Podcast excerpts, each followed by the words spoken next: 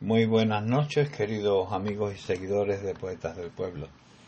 El podcast de hoy va dedicado a León Felipe, poeta que me gusta muy, muy mucho y además he querido traspasar a, a este podcast la sensibilidad y, y el amor por la poesía que profesaba este revolucionario. Para mí fue un revolucionario. Y es para este aprendiz de, poeta uno de los mejores, como ya he dicho, tras Federico y, mi amigo Miguel Hernández.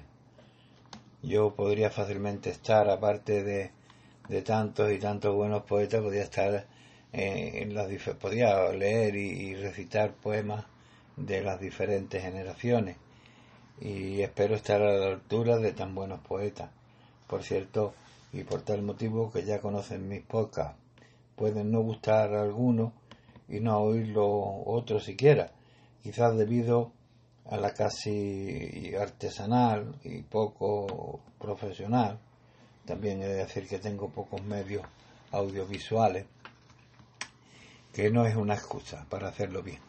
¿De qué dispongo? Pues dispongo de el micrófono del ordenador, la pantalla, perdón, el teléfono móvil y luego lo edito en el PC. Y bueno, cuando me recupere un poco de, la crisis, pues pienso invertir algo para darles a ustedes mayor calidad, porque sin ustedes de verdad, y he comprobado que, que hay más de 100, bastante más de 100 podcasts de los míos ya descargados, lo cual, como diría el rey, me llena de satisfacción y orgullo. Bueno, pues siguiendo con la perorata, pues le tengo que decir que las críticas siempre las recibo con agrado porque sé que me ayudan a mejorar, aun siendo destructivas. Siempre saco lo positivo de, de las cosas. Soy un optimista que siempre ve el vaso medio lleno.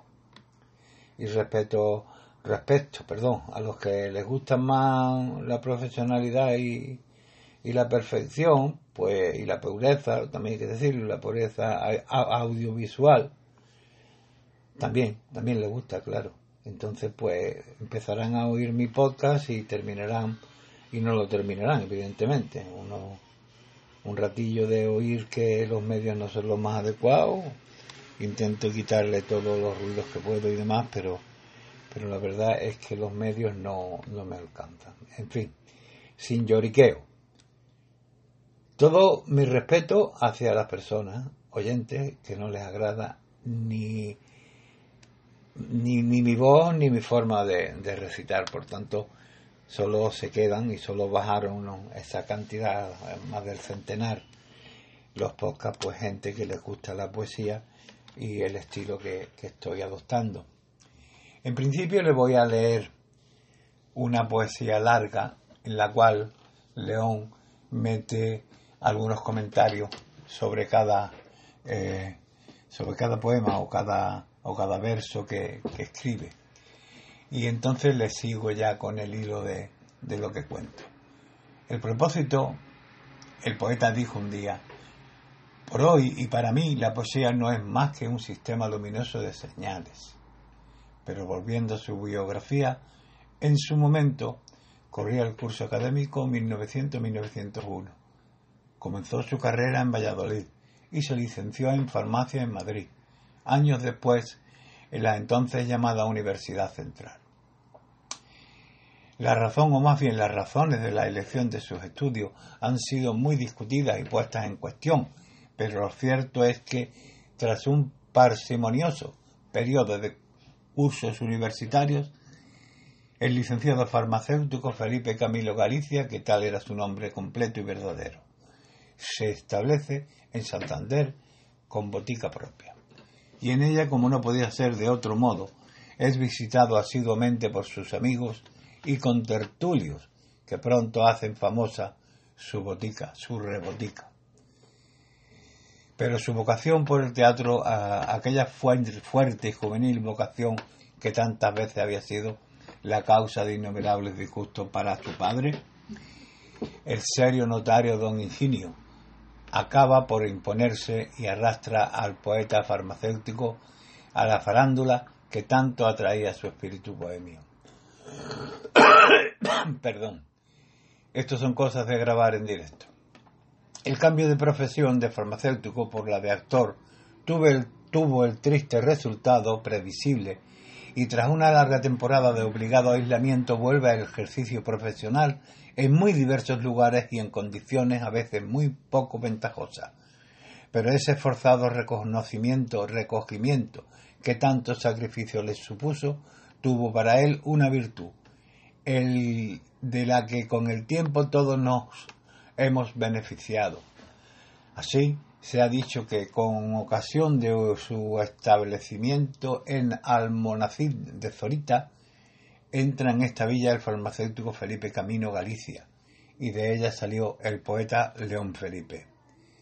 De esa época es la tierra y emocionante anécdota de la niña a la que el poeta ve pasar todos los días por delante de su botica y a cuyo entierro poco después asiste conmovido. Él mismo nos lo dejó descrito en uno de sus más bellos poemas, situado en esta tierra de España y en un pueblo de la Alcarria. Oh, esa niña, hace un alto en mi ventana siempre y se queda los cristales pegadas como si fuera una estampa. El poeta la contempla. ¡Qué gracia tiene su cara!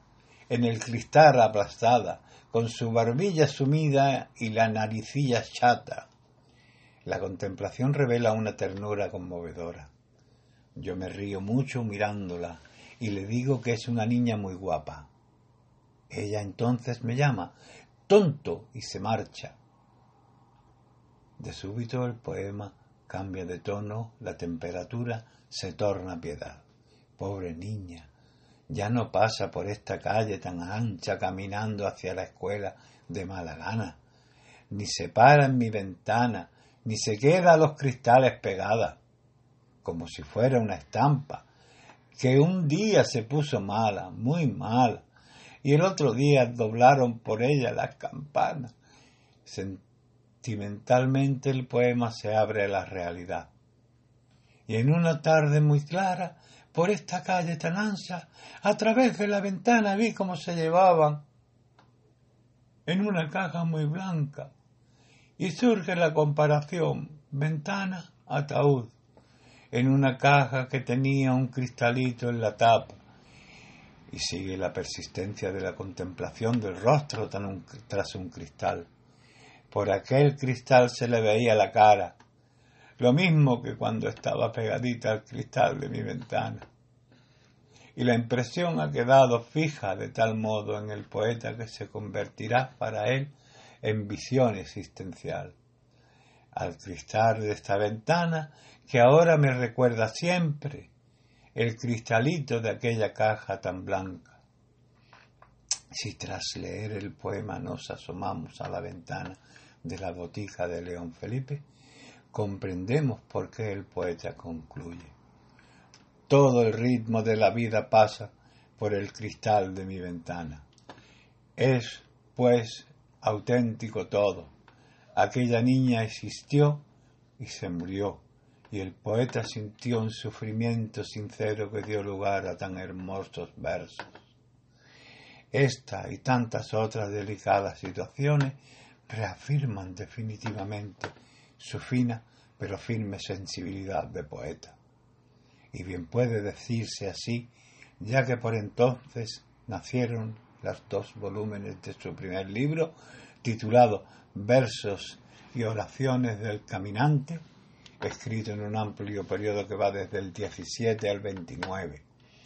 Pero León Felipe, como caminante impenitente, marcha a otros lugares en primer término Madrid y poco más tarde a diversos pueblos de África colonial española, pero siempre vuelve a sus lugares de origen, a Valladolid, cuna de sus padres, a Palencia, a otras ciudades y pueblos de la meseta castellana, volverá varias veces en temporadas largas, donde se reafirmó su predilección castellanista y el acorde de su espíritu con los paisajes y la gente de la llanura. Bien, este relato poesía ha sido un pelín largo, por tanto, eh, vamos a dar por terminado el podcast de hoy porque eh, creo que hay mucho que digerir en este relato poesía que, que hace el maestro León Felipe.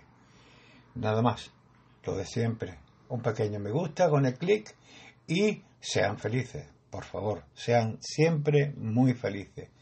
Y si no lo son, intenten serlo. Gracias y hasta la próxima.